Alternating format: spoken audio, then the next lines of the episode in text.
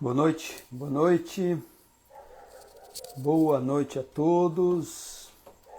A gente vai dar início a mais uma live aqui do nosso programa no Agro Sustentável. Boa noite a todos que estão entrando. Vamos dar início agora, professor Gagliardi. Que bom tê-lo aqui. Carol, muita gente já entrando. A gente vai dar início à nossa live do programa Empreenda Agro Sustentável, Fórum Agro Sustentável, hoje com a presença do doutor Wilson Magela Gonçalves, da Universidade Federal de Lavras, que vai falar para a gente sobre inovação tecnológica e oportunidades no agronegócio. Estamos aqui no aguardo do doutor Magela, que deve estar quase entrando aqui para já começar com a gente a, a nossa live. Enquanto isso, aí eu agradeço já a presença de quem já está chegando para participar da nossa live. Júlio, Ireno, muita gente, Felipe, Carmen. Que bom, hoje a gente tem mais uma live do Fórum Agro Sustentável com o Dr. Wilson Magela, que vai falar sobre inovação né, no agronegócio e oportunidades do agronegócio. Um assunto muito interessante, eu acho que todo mundo das ciências agrárias deve começar, se não já conhece um pouco dessa questão de inovação, é algo que, que faz parte da nossa, da nossa vida de profissionais da área das ciências agrárias e que com certeza é fundamental que nós conheçamos tudo que diz respeito à inovação e as oportunidades que surgem a partir dessa discussão. Oportunidades de trabalho, o professor doutor Wilson Magela está chegando aqui para já começar a nossa live. É, dando as boas-vindas que estão aqui a Marta, a Ireno, e aqui de Ta, Taituba, Ireno Brito. Beleza? Olha, olha, olha só, professor Magela, já tem gente de Taituba, Ireno, chegando aqui. Vladson diz que é seu colega, amigo. Então, nossa live está começando. Sim, sim. Boa noite. Né? Boa noite, professor. Boa noite. Seja bem-vindo a, a, mais uma live do, do Fórum Agro Sustentável. Hoje o pessoal já está entrando aqui para participar da nossa discussão, a discussão eu estava falando aqui para eles que é muito pertinente para nós que somos das ciências agrárias. A discussão sobre inovação é algo que tem que compor já a nossa cabeceira, né? Tem que estar tá, é, é um assunto que nos interessa de perto. Afinal de contas, a, a, toda a produção agrícola, agronegócio é movido por inovação, né? Então e isso cada vez mais, porque na medida em que é, nós avançamos cronologicamente, nós temos a, o aperfeiçoamento de todos os fatores. Isso, mas vamos deixar, vamos deixar todos os fatores para daqui a pouco, enquanto o pessoal vai chegando, professor. não vá dando esse spoiler, não, entendeu? Você sabe que é spoiler, né?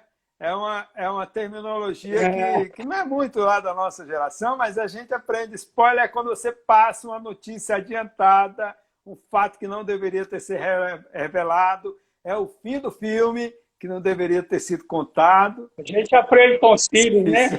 A gente aprende com os filhos. Exatamente. Olha só, lembrando que hoje a gente tem a nossa live com o doutor Wilson Magela Gonçalves, da Universidade Federal de Lavras. Na semana que vem, a gente também tem um convidado muito especial, o doutor Robério é, Ferreira, é, engenheiro florestal, que vai falar para a gente sobre recuperação de áreas degradadas, algo que interessa muito a quem trabalha no agronegócio, afinal de contas, a gente está falando de sustentabilidade.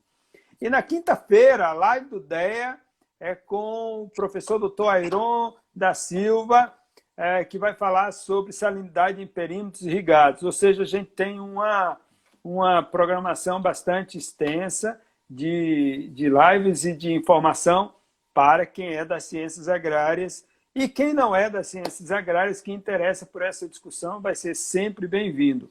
Também informando desde já que nós já estamos lançando o primeiro simpósio Agro Sustentável, que deve acontecer 16 e 17, vai ser online, e que ainda essa semana a gente já divulga detalhes sobre a inscrição e sobre a programação. Sejam todos bem-vindos aí, professora Renata chegando aí. Professora Renata é nossa colega da, da, da, da UFLA, antiga Exal, né? Eu já estava falando quase Exal, professor. Abraço, Renata. Prazer, prazer, te, prazer te ver por aqui, Renata. Está chegando aqui, tem, tem bastante gente já chegando. Sejam todos bem-vindos. A Degivaldo, que prazer tê-lo aqui de novo. Ele está sempre prestigiando as nossas lives. Então, tem bastante gente já, já chegando por aqui.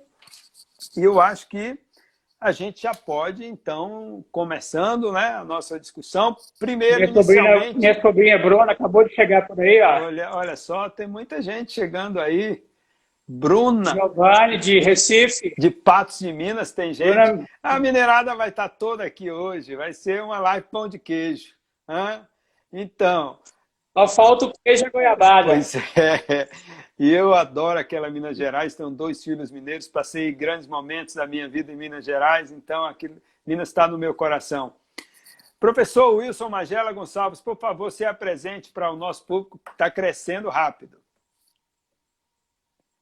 Bom, eu costumo dizer que é, é, eu começo a minha apresentação de uma forma não convencional.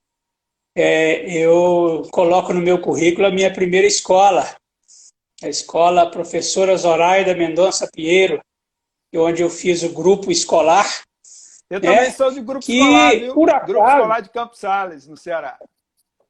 Pois é. Que por acaso, esse grupo escolar tem tudo a ver com a nossa live hoje. Esse grupo escolar se localizava numa estação experimental lá de Patos de Minas, é, órgãos precursores da, da, da experimentação agrícola no Brasil, criado em 1940. Né? Então, é, é, eu nasci num centro de pesquisa, já de, criado em 1940. Então, eu costumo dizer que eu falo primeiro da minha apresentação da Escola Professora Zoraida Mendonça Pinheiro, porque eu acho que, que pouca gente referencia o grupo escolar, só lembra da universidade assim por diante. Eu também fiz técnica agrícola em Brasília, né, de 1977 a 79. Tem um colega meu aí, o Ireno, de Taituba, Pará, que está presente aí. Nós fizemos o colégio agrícola em Brasília, de 77 a 79. Agronomia em Lavras, 82 87. Mestrado em Administração Rural em Lavras, de 90 a 93. E doutorado no agronegócio em Porto Alegre, 2004, 2008. Professor da Universidade Federal de Pernambuco, né? Recife, de, 2000, de 96 a 2008. E desde então eu estou na Universidade Federal de Lavras, retornando a Minas, é, onde sou professor do Departamento de Agricultura. Que bom. Professor, tem uma pequena interrupçãozinha aí na sua transmissão, mas já já a gente volta enquanto é, deu essa congeladinha aí. É, lembrando que nós estamos numa live com o professor doutor Wilson Magela Gonçalves para discutir sobre inovação tecnológica e as oportunidades para o agronegócio. Voltou, professor, e já defina para nós Sim. o que é inovação tecnológica.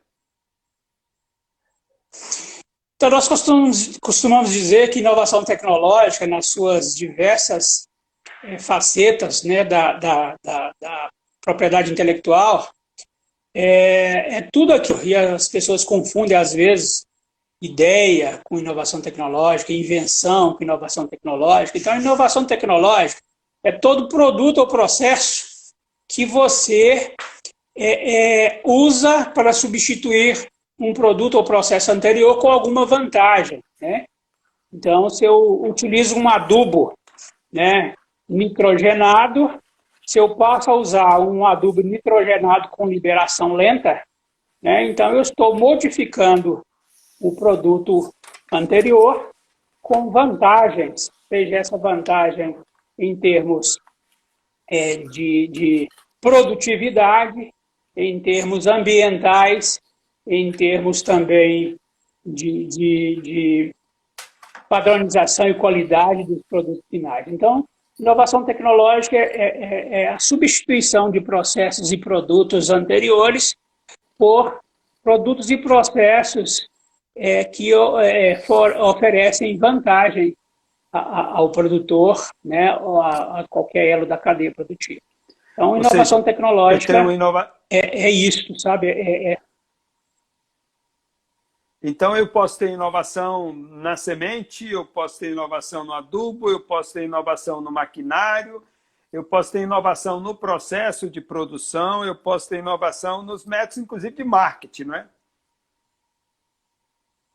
Todos os, os aspectos da cadeia produtiva, né? desde os insumos, passando pela produção, no processamento, na distribuição, na apresentação do produto final, né, nas estratégias de comercialização e marketing, ou seja, tudo aquilo que você faz entre os fatores de produção, os insumos, até a chegada ao consumidor, é objeto, sim, de inovação tecnológica.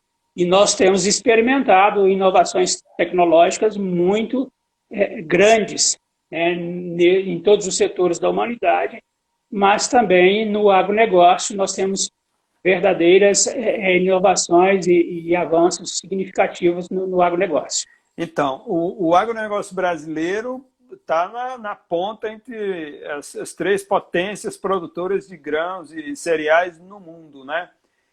Como efetivamente a inovação tem contribuído para que o Brasil é, é, galgue posições tão, tão disputadas, inclusive no cenário mundial de, exportação de commodities, por exemplo?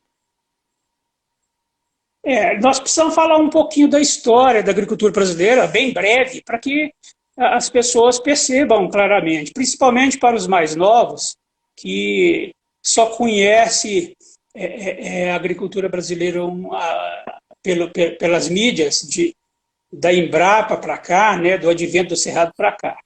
Então, nós tivemos, é, é, nos últimos anos, é, várias fases né, da, da, da, pesquisa agropecuária do Brasil, e isso tem a ver com a, com a inovação tecnológica.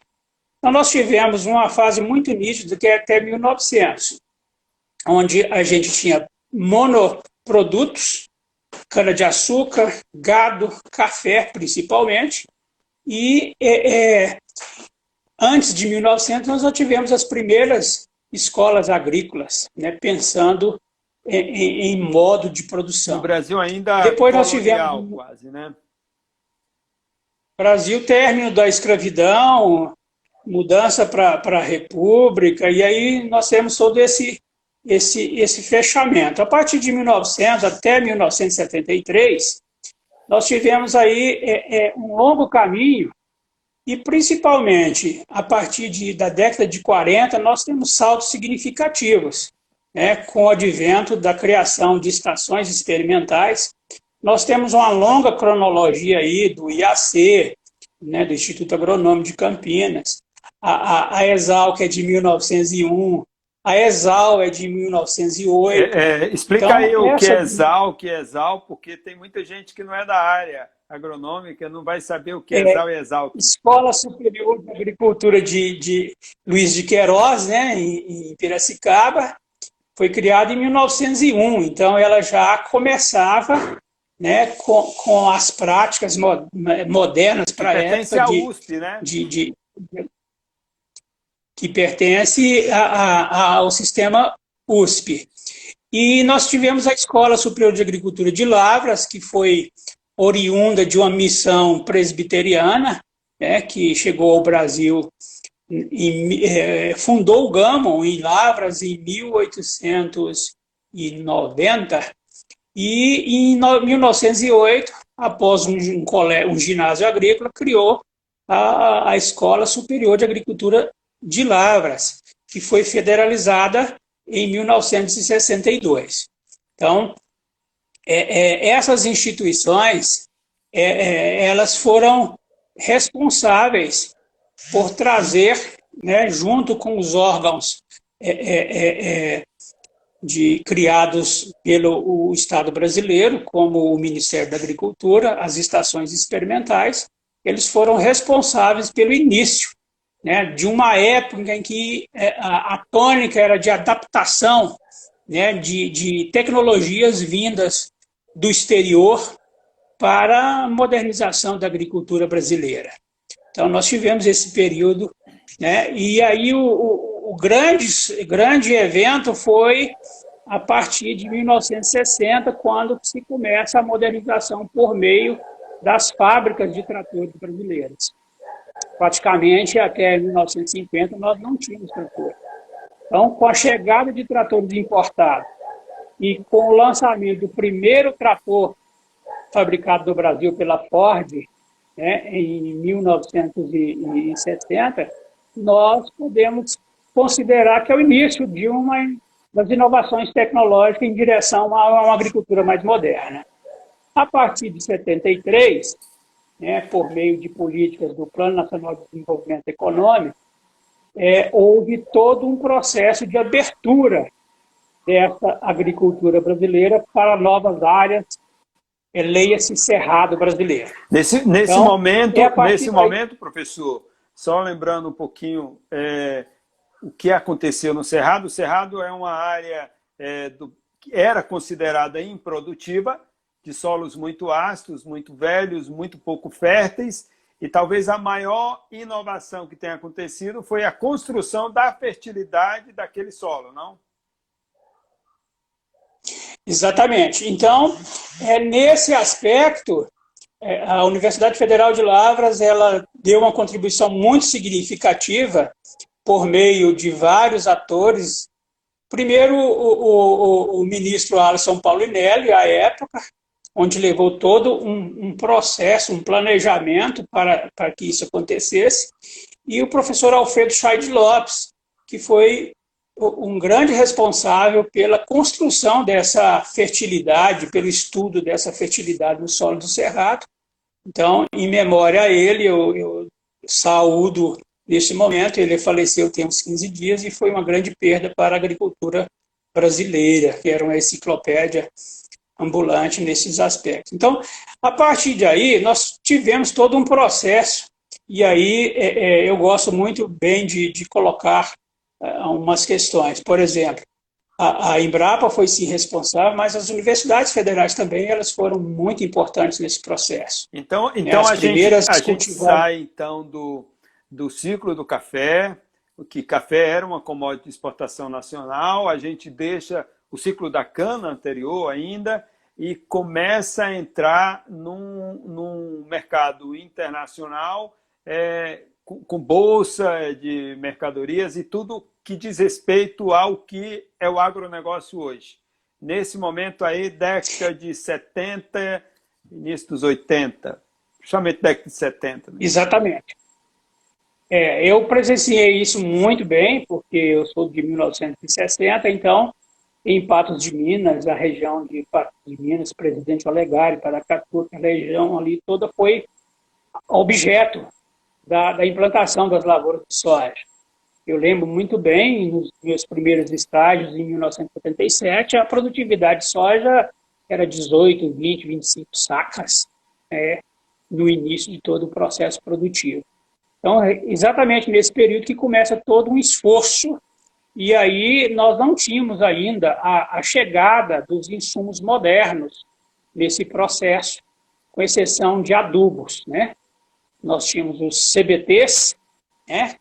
Os tratores é, fabricados no Brasil também, com a, com, pela Companhia Brasileira de Tratores, e alguns implementos considerados hoje rudimentares perante os que nós temos hoje, mas que foram muito importantes para esse processo. Então, perceba que a, a, as evoluções tecnológicas da, na, na, agricultura, elas tiveram sempre uma contribuição muito significativa da pesquisa, né, é, é, é feita dentro da, das universidades federais, nos cursos de agronomia e, e correlatos, e pela Embrapa, né, com a implantação da Embrapa a partir de 1974. Então, essa evolução começa, então, nesse período, e nós vamos tendo é, é, momentos significativos. Né? Primeiro, é, quando o solo do Cerrado um solo totalmente diferente daquele que se praticava agricultura antes, começa a apresentar alguns problemas né, de manutenção de fertilidade da sua estrutura.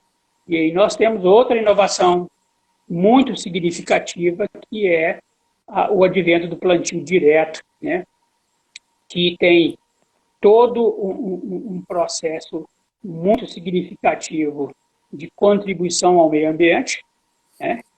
e as pessoas às vezes observam só um lado dessa questão ambiental, mas tem outro aspecto muito importante, que é o que eu chamo de balanço energético, né? Não só a produtividade, não só essa, mas o balanço energético, ou seja, quanto de combustível fóssil eu gasto para produzir o equivalente em energia.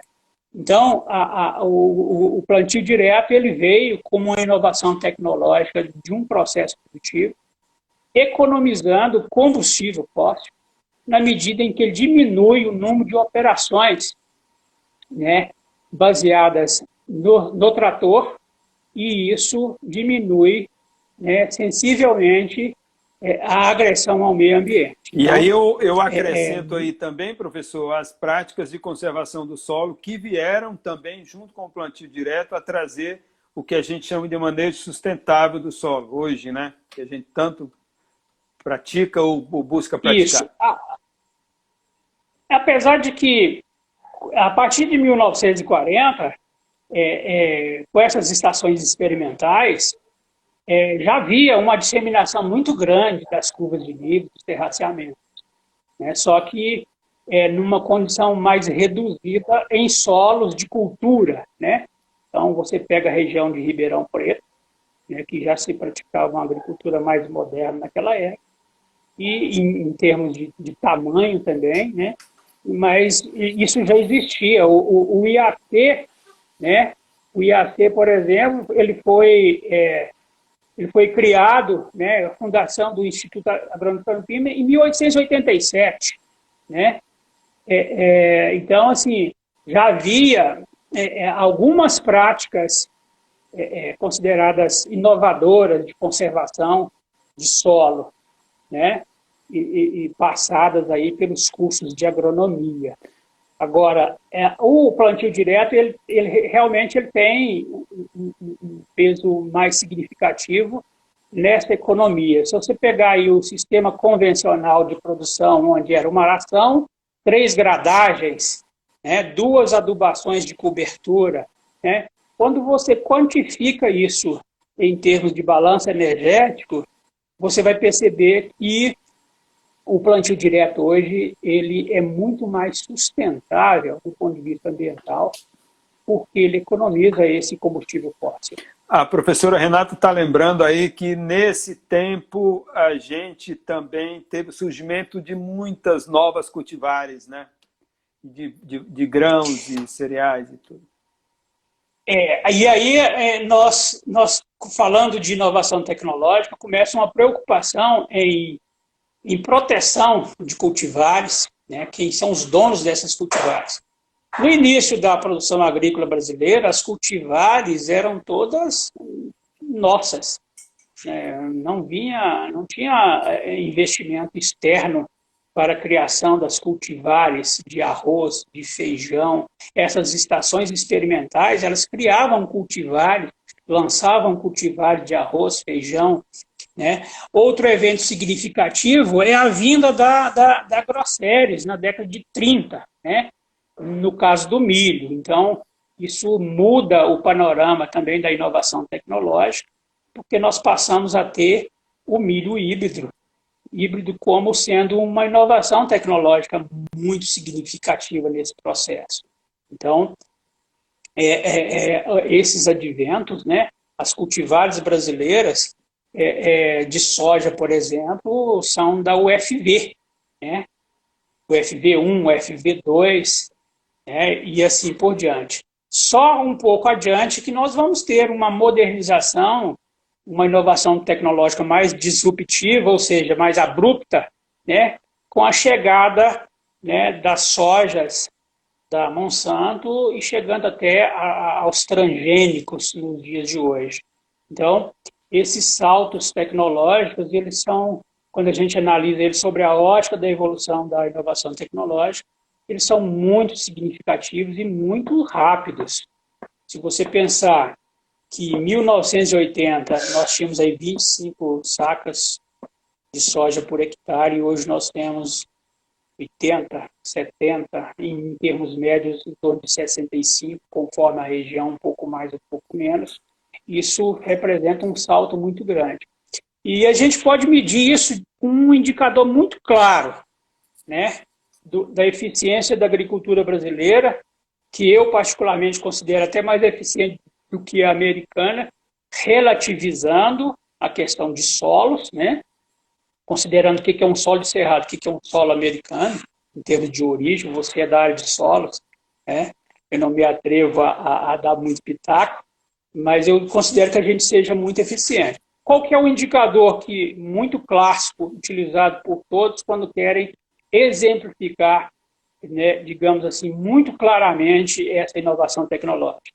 Aumento de área plantada, né, nos últimos é, 50 anos aumentou 200% e a produtividade aumentou 370%. Isso é a medida muito clara de como é que a inovação tecnológica esteve presente no agronegócio brasileiro. Pois, é, ou seja, nós nos tornamos muito mais eficientes e temos ainda um, um terreno enorme a percorrer em termos de eficiência.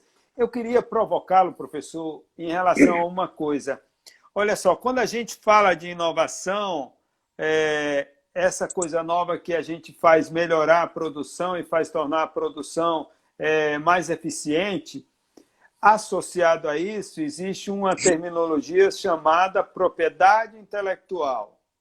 Ou seja, toda inovação que existe, ela tem, entre aspas, aí, um dono, uma autoria, uma propriedade intelectual, uma patente, Vamos falar um pouquinho disso para a gente saber que quando a gente trabalha com inovação, é importante a gente entender qual é o direito que a gente tem em relação àquilo que a gente trouxe de inovação, ou seja, de um produto, ou seja, de um processo. E para quem trabalha com empreendedorismo, os meninos aí que estão começando startups e que estão pensando em inovar com novos produtos ou novos processos, é importante que, que se saiba exatamente o que, que é essa tal de propriedade intelectual. É, é, é quanto mais nós avançamos no tempo, né, e quanto mais nós temos inovação tecnológica, inovação tecnológica custa dinheiro, custa é, muito investimento. E todos que investem né, na obtenção de uma inovação tecnológica elas, logicamente, pensam num retorno, né? Um retorno dessa inovação, principalmente quando se fala de, de empresas privadas. Então, é, decorrente da história mundial, a questão da, da, propriedade intelectual não é nova, né? Ela, você pega, por exemplo, Thomas Edison, um dos, dos grandes é, patenteadores, né? Desde a, aquela a, a época em, em, que ele atuou né, na, na, nos Estados Unidos.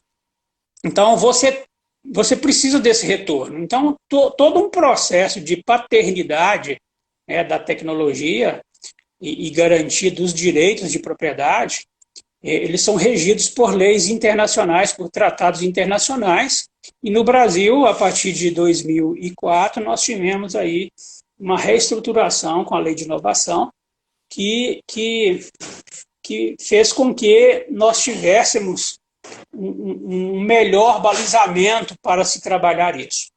Essa questão da inovação e do patenteamento e da proteção de cultivares, já que no Brasil não existe patenteamento de, de cultivares, e sim proteção de, de, de cultivares, eles são importantes e, e, e muito interessante nós observarmos o seguinte. Veja bem, Quanto mais a, a evolução ocorre, maior é o advento de patentes de proteção. Então, se você pegar o início do Cerrado, nós não tínhamos é, é, é, empresas multinacionais trabalhando e investindo na área de soja, mas nós já tínhamos empresas de milho híbridos.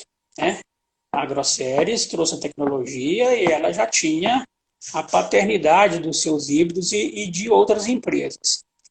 É importante observar nesse processo de que quem é que se apropria disso, né? Então, hoje você tem é, o agronegócio brasileiro todo trabalhado em cima de, de, de, de, dessas propriedades. Então, vamos pegar lá nos insumos, os adubos modernos, né? E, claro que toda patente vence, né? Mas você tem lá patentes sobre ureia protegida. Né? Você tem patentes sobre é, máquinas agrícolas, né? Você tem patentes sobre defensivos agrícolas. Você tem patente no processo de transformação desses, desses produtos. Agora, é importante isso daí para a gente perceber a contribuição do Estado brasileiro por meio das universidades, que nesse processo de alavancagem da inovação tecnológica brasileira ficou para as universidades e até mesmo a Embrapa no início, hoje a Embrapa tem todo um processo de propriedade intelectual muito forte também, e as universidades também. Mas quando se pesquisa, por exemplo, um espaçamento, um plantio direto, eu não tenho como patentear um plantio direto. Então, é, é, a apropriação desse processo fica com os produtores rurais, que aumentam a sua produtividade, e com as empresas que detêm patentes que fornecem os insumos para essa agricultura. Ou seja, você então, patenteia, questão... você patenteia é, o herbicida, que é, que é muito utilizado no plantio Sim. direto. Então, você patenteia a, é, alguns produtos que são utilizados. O processo, o plantio direto em si, não é patenteado, acabou virando de domínio público mesmo, né? Mas é importante. É uma vez você dizendo. É importante destacar que nesse processo, para que tudo esse processo de produção ocorra, existem várias patentes que ocorreram que fazem com que ele se torne mais eficiente. Claro. E, e, isso nós chamamos de apropriação, quem se apropria desses ganhos de produtividade. Né? Então, eu acho importante a gente lançar alguns números aqui para a gente verificar a evolução desse processo de inovação tecnológica, né, é, é, para demonstrar como é que isso está acontecendo. Então, por exemplo, o PIB do agronegócio brasileiro, com relação ao PIB nacional, ele em 96 ele era 30, é, era na faixa de, de, de é, no seu total, era em torno de 30 e poucos por cento. Hoje ele está em 21. Né? Hoje ele está em 21%, em torno de 21, 22%. Né? Isso é, é, mostra que o Brasil está se modernizando como um todo e o agronegócio é, vem bancando a balança né, de exportação nos últimos anos, desde 1980, plano cruzado, sempre o agronegócio bancou essa balança, balança de exportação. Né? E hoje, por exemplo, nós temos aí com o dólar a cinco reais, cinco e pouco, é uma saca de soja custando 100 reais, né, o preço pago ao produtor. Então, isso realmente, nos dias de hoje, mostra o quanto que o jogo dessa, dessas tecnologias, dessas inovações é forte quando se fala em agronegócio. Pois é, é bom, é, é bom a então gente lembrar né, que, que dólar alto é ruim para importação, mas é excelente para exportação, porque o nosso produto, ou nem é que o produto fique mais caro, é que ele acaba valendo mais lá por conta de, do nosso, da desvalorização mesmo do nosso dinheiro, não é isso? É, você importa insumos né? É, a dólar também, mas quando você faz o custo de produção, se ele for favorável, o dólar sempre facilita. Agora, é bom a gente observar, e aí eu abro outra questão, para mostrar que o agronegócio não é só o agronegócio das grandes commodities, né? Então, quando nós falamos, e aí é, isso é importante nós percebermos, para que nós tenhamos uma compreensão das possibilidades maiores de como é que eu posso empreender né, dentro de, de, desse agronegócio brasileiro.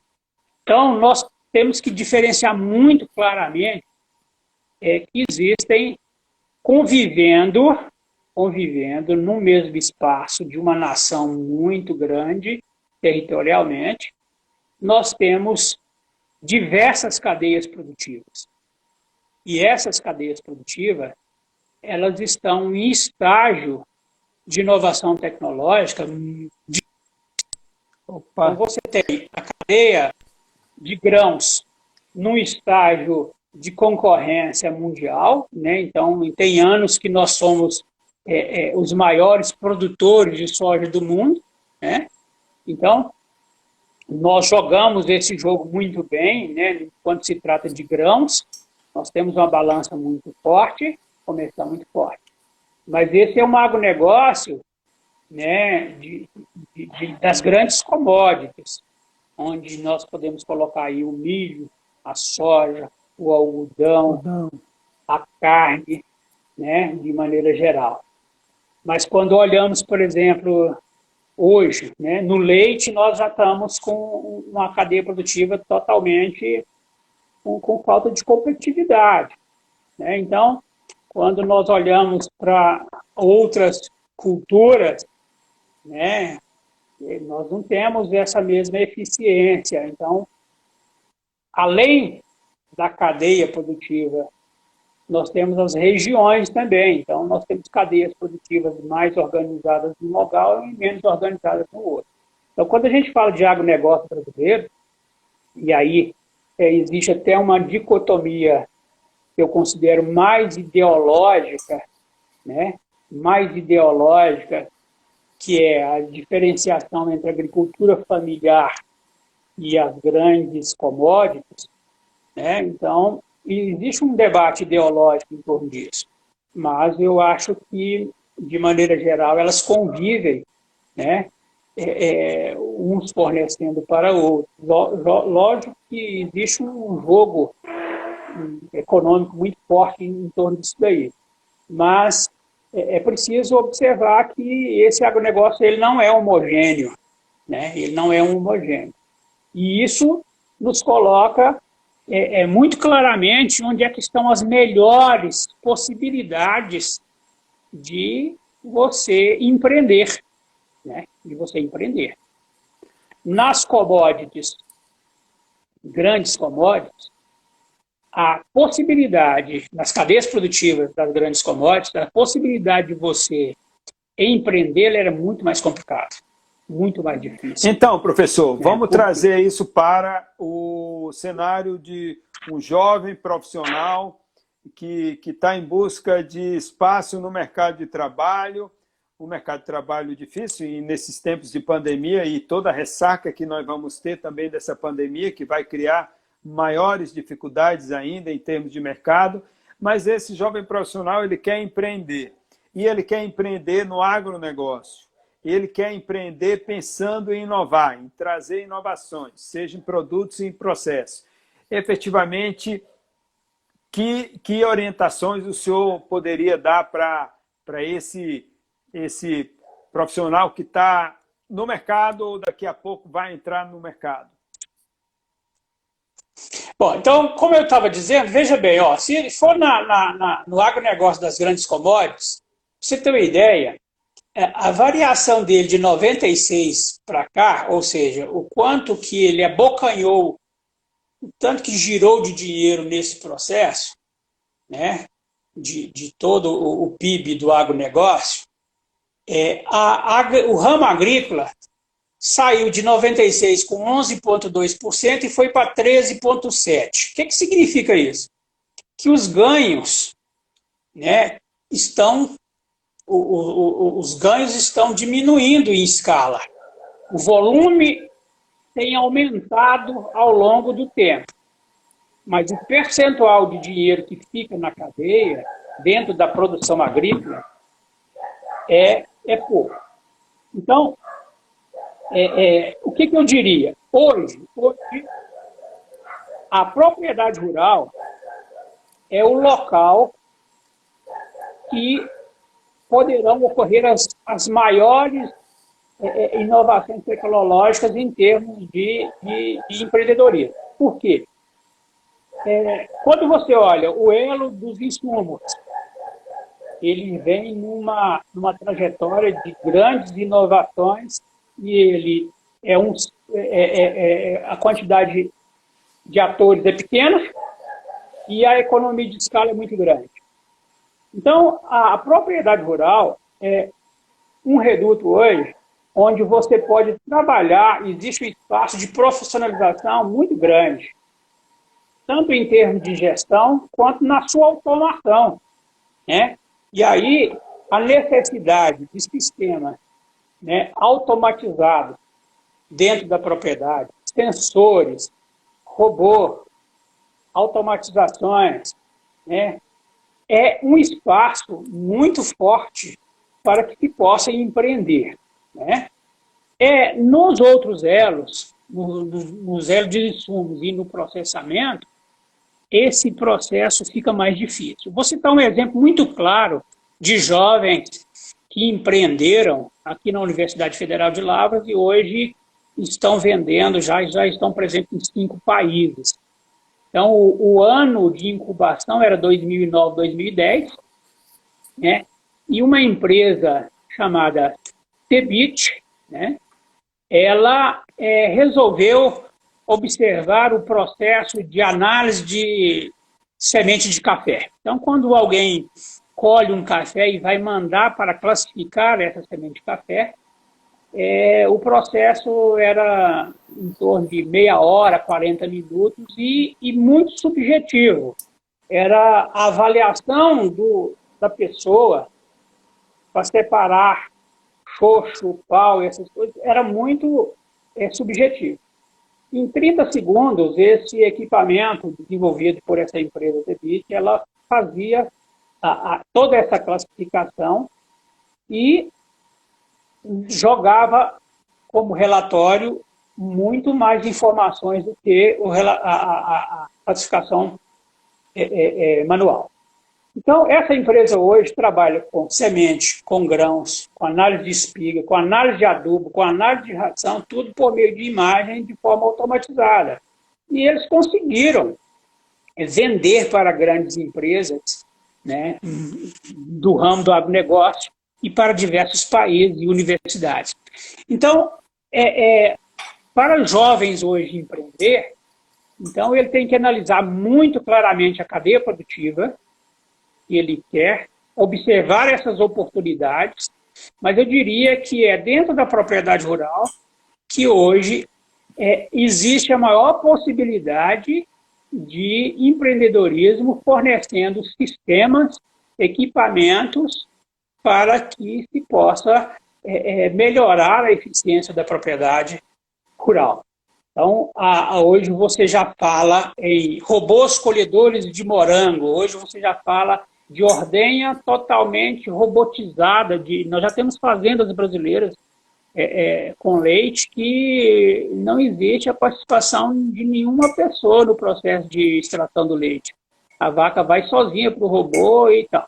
Então, existe um espaço, sim, para empreender dentro da propriedade rural, com sistemas, com sensores, com equipamentos, que trabalham essa automatização do processo produtivo dentro da propriedade. A agricultura de precisão, vejo... a agricultura de precisão é um exemplo excelente de inovação, né? Todos os, os equipamentos, é isso que eu estou falando, ferramentas, sensores, agricultura de precisão, é, é, é, inovação. Então, se eu é, é, tenho uma irrigação para fazer, se eu tenho sensores eficientes, inteligentes, sistemas, eu não preciso de ir lá ligar ou desligar esse processo todo. Então, assim, existe a agricultura de precisão, automação e criação de sistemas para melhorar essa eficiência desse, desse, desse processo produtivo. É aí que eu vejo a possibilidade de jovens dentro de uma universidade saindo para poder empreender dentro do, do, do, do agronegócio. Porque veja bem, se você pegar hoje, quando você observa o cenário da produção agrícola, onde é que você enxerga, é, é, digamos assim, iniciativas nacionais de, de fabricação de produtos? De tecnologia nacional. Basicamente na área de implemento. E você tem Valdan, Jacto, que são empresas brasileiras, genuinamente brasileiras, que estão no mercado até hoje e conseguiram é, é, é, concorrer com essas multinacionais que vieram né, né é, é, é, trabalhar no, no, no agronegócio brasileiro. Então, ó, nós não temos tratores brasileiros, nós não temos colheitadoras brasileiras, nós não temos defensivos, muitos defensivos brasileiros, nós temos alguns sim, e eu, é, uma, uma coisa que eu queria mostrar que é uma possibilidade de inovação, é, é, trata-se do lançamento nacional do programa de bioinsumos. Né? Como a, a, a questão ambiental ela é um, um, um aspecto muito importante, não só é, é, é em termos da, da, só da prática ambiental, mas sim de mercado. É, é isso que o pessoal precisa entender, que antes de tudo, sem discutir ecologia, nós temos uma questão de mercado. Se tem alguém querendo comprar produtos ambientalmente sustentáveis, é questão de mercado, não é só questão de, de, de militância ecológica. Então, é, é, você tem hoje é, é essa questão dos bioinsumos, né? Foi criado o Programa Nacional, lançado pelo Ministério da Agricultura, e eu vejo aí é, é, uma possibilidade grande também de empreendedorismo nessa parte, né? por, por, por questões, muito porque é, é existem alguns produtos em função da, da, da, da, das distâncias geográficas, eu chamo de efeito fábrica de cimento. O que, que é isso? Alguns insumos eu tenho que ter ele. Não compensa eu trazer um bioinsumo do Rio Grande do Sul para a Bahia. É, então, alguns produtos sofrem esse efeito. As jazidas de cimento, elas são localizadas e descobertas próximo a uma quilometragem. Acima disso, o preço do transporte inviabiliza o custo do, da saca de, de cimento. E muitos insumos também brasileiros é, do agronegócio podem passar por essa, por essa questão. Então, existe sim brechas no mercado das grandes cadeias do agronegócio para se inovar, né? e, e existem as cadeias ainda não organizadas, totalmente coordenadas. E aí que eu vejo, né? existem dois tipos de cadeia, as estritamente coordenadas pelo mercado, né? são as commodities, e tem aquelas que não são coordenadas, que são ou são locais, regionais, ou não são coordenadas. Quer ver uma cadeia não coordenada? É a, a produção de, de, de plantas medicinais. Você não tem uma cadeia organizada para a produção de plantas medicinais. Aliás, para não dizer que não tem, o Paraná é um pioneiro nisso, então algumas regiões do Paraná têm cadeias organizadas de plantas medicinais. Então eu digo para os meus alunos lá do curso de pós-graduação de plantas medicinais que essa é uma cadeia e merece empreendedorismo, merece ação empreendedora. Então, ao jovem, eu, eu acho que a primeira coisa que ele tem que fazer é entender o conceito de cadeia produtiva e estudar as cadeias produtivas do negócio e verificar aquelas que demandam maiores inovações tecnológicas. Porque o jogo nas grandes cadeias é, é, é, é muito pesado para furar esse bloqueio. Não é impossível, mas é muito mais difícil. Pois é, e definir a partir das metodologias voltadas para o empreendedorismo seu modelo de negócio, não é, professor? Olha, nós já temos 50 minutos de conversa, viu? tempo voa aqui, viu? A conversa está boa, interessante. Mas eu ainda não falei nem a metade nem do metade que eu gostaria. estava planejado, mas, mas é porque está tá, tá fluindo, está fluindo. Professor, eu ainda queria voltar um pouquinho num ponto que é a questão das patentes.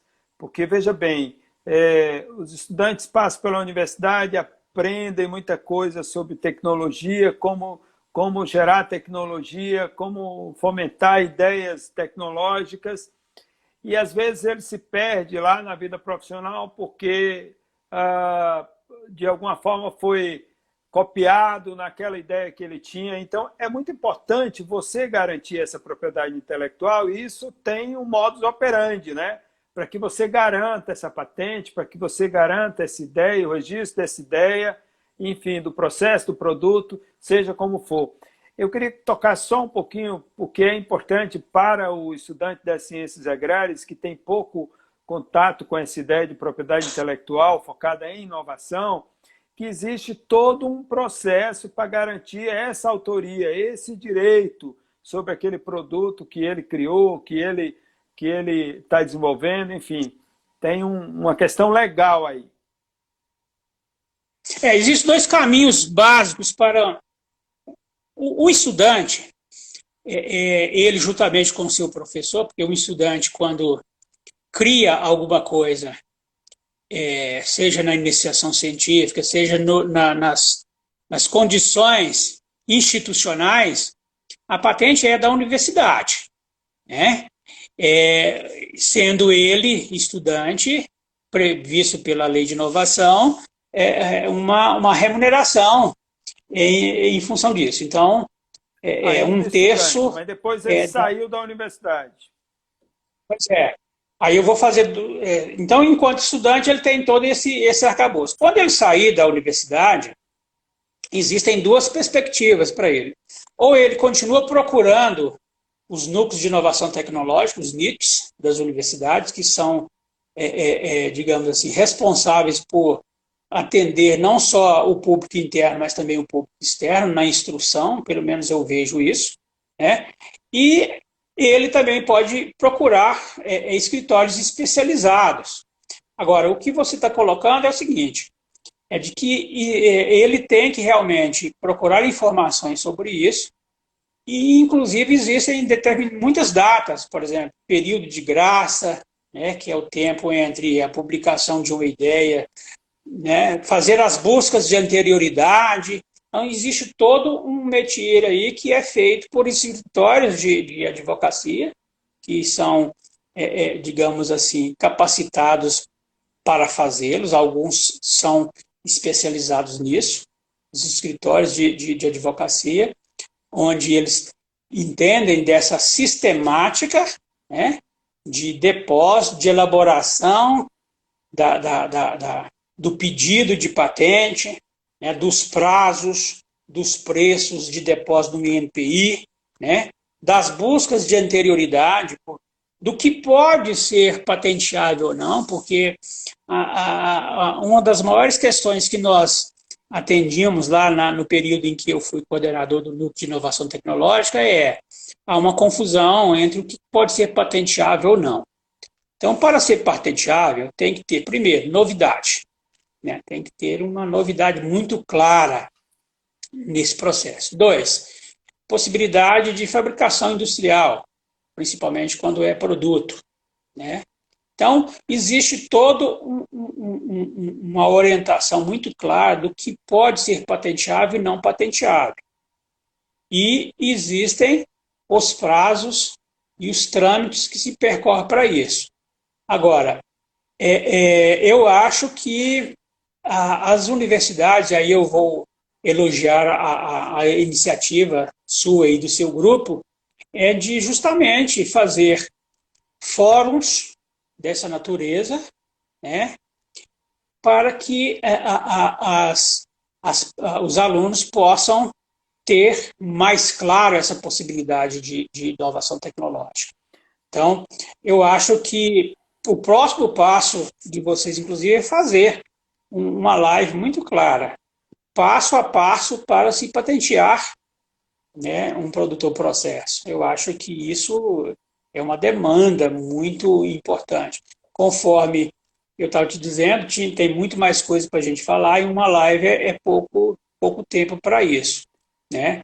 Então, existe toda uma nomenclatura, o que, que é patente, o que, que é modelo de utilidade, o que, que é uma marca, o que, que é registro de um software, registro e proteção de cultivares, né? direito autoral, né? tem também o, o quando muitas vezes não dá para patentear, mas é, é, é, é, um segredo industrial. Né? Então, alguém desenvolveu uma nova metodologia para multiplicação de uma bactéria utilizada. Isso não é patenteável, mas é um segredo industrial que alguém pode comercializar uma empresa que vai fabricar, ou ele pode realmente ele mesmo fabricar. Então, existe todo aí uma, uma, um arcabouço de possibilidade dentro da propriedade intelectual onde é, é, é, eles precisam ficar sabendo dessas possibilidades e desmistificar um pouco. O nosso gargalo em termos de propriedade intelectual ainda é o tempo da carta patente, né, que gira em torno de 9, 10 anos, e o Estado brasileiro nunca conseguiu, digamos, foi feito um esforço muito grande no, nos últimos governos, mas existe é, é, duas coisas muito claras. Formação de quadros profissionais e até de carreira, né, para se poder dar uma celeridade dentro do INPI nas análises dessas cartas patentes. Né, então, e, e, políticas governamentais, entendendo. E aí vou partir para um patamar mais filosófico, né, mais é, é, em cima, ou seja, é, isso tem a ver com soberania nacional, isso tem a ver com desenvolvimento de tecnologia própria ou nós vamos comprar tecnologia de fora. Então, a importância de uma propriedade intelectual, vou te dizer um, um dado, dois parâmetros muito claros. A Alemanha tem a melhor relação entre artigo científico e patente. Então, ela tem uma aplicação muito evidente dos resultados de pesquisa, transformando isso em patente. Professor. Ora, mas isso é feito. Diga. Nós temos dois minutos só.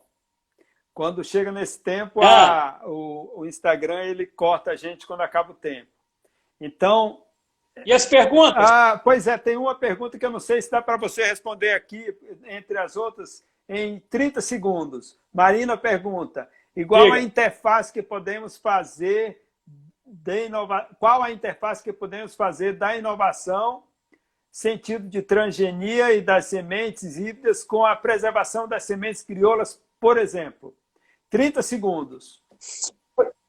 Ah, aí que tá. Eu acho que existe no mundo do, da, da agricultura alternativa um, um, uma ampla possibilidade de, de empreender. É, isso é um ramo de negócio. Fazer bancos de sementes crioulas, pesquisar, lançar cultivares, é uma possibilidade de empreendedorismo muito forte e tem mercado para isso. Né? Então, eu considero que são nichos de mercados diferentes. Né? E que há a possibilidade de investir, sim, e tem verdadeiros negócios girando em torno disso daí. Professor, em 30 segundos, por favor, a sua mensagem final, já agradecendo muito a sua presença hoje aqui. Foi uma conversa muito interessante. É que o assunto é tão complexo que daria para a gente conversar aqui umas três horas. Mas muito obrigado, foi muito interessante. Eu acho que o pessoal aproveitou bastante dessa informação que, para a gente das ciências agrárias, por incrível que possa parecer, ainda é nova. Ainda, porque é de fundamental importância. O conhecimento da discussão sobre inovação tecnológica. Por favor. Ah, o que eu gostaria de dizer primeiro, que prime... é, é, inovação tecnológica e, agro... e empreendedorismo tem a ver com política de Estado. Então, quanto que um país investe em inovação tecnológica? Hoje nós investimos é, é, em torno de, no máximo, 2% do PIB, e isso tem caído nos últimos anos. Então, é, se o agronegócio tem essa eficiência que tem, ele é resultante direto dos investimentos em inovação tecnológica feitos nas universidades federais. Ponto. Segundo. Posso cortar? Ponto. Senão nós vamos ser cortados. Muito obrigado. Abraço. Muito obrigado. Obrigado a todos que participaram dessa live. Foi muito interessante. Na próxima terça-feira a gente vai estar aqui de volta nesse mesmo horário, nesse mesmo bate local com ah, o doutor Roberto Ferreira sobre é, recuperação de áreas degradadas. Boa noite a todos, boa noite, obrigado, professor. Um abraço a todos, obrigado pela presença na live, obrigado, Sandro, pelo convite.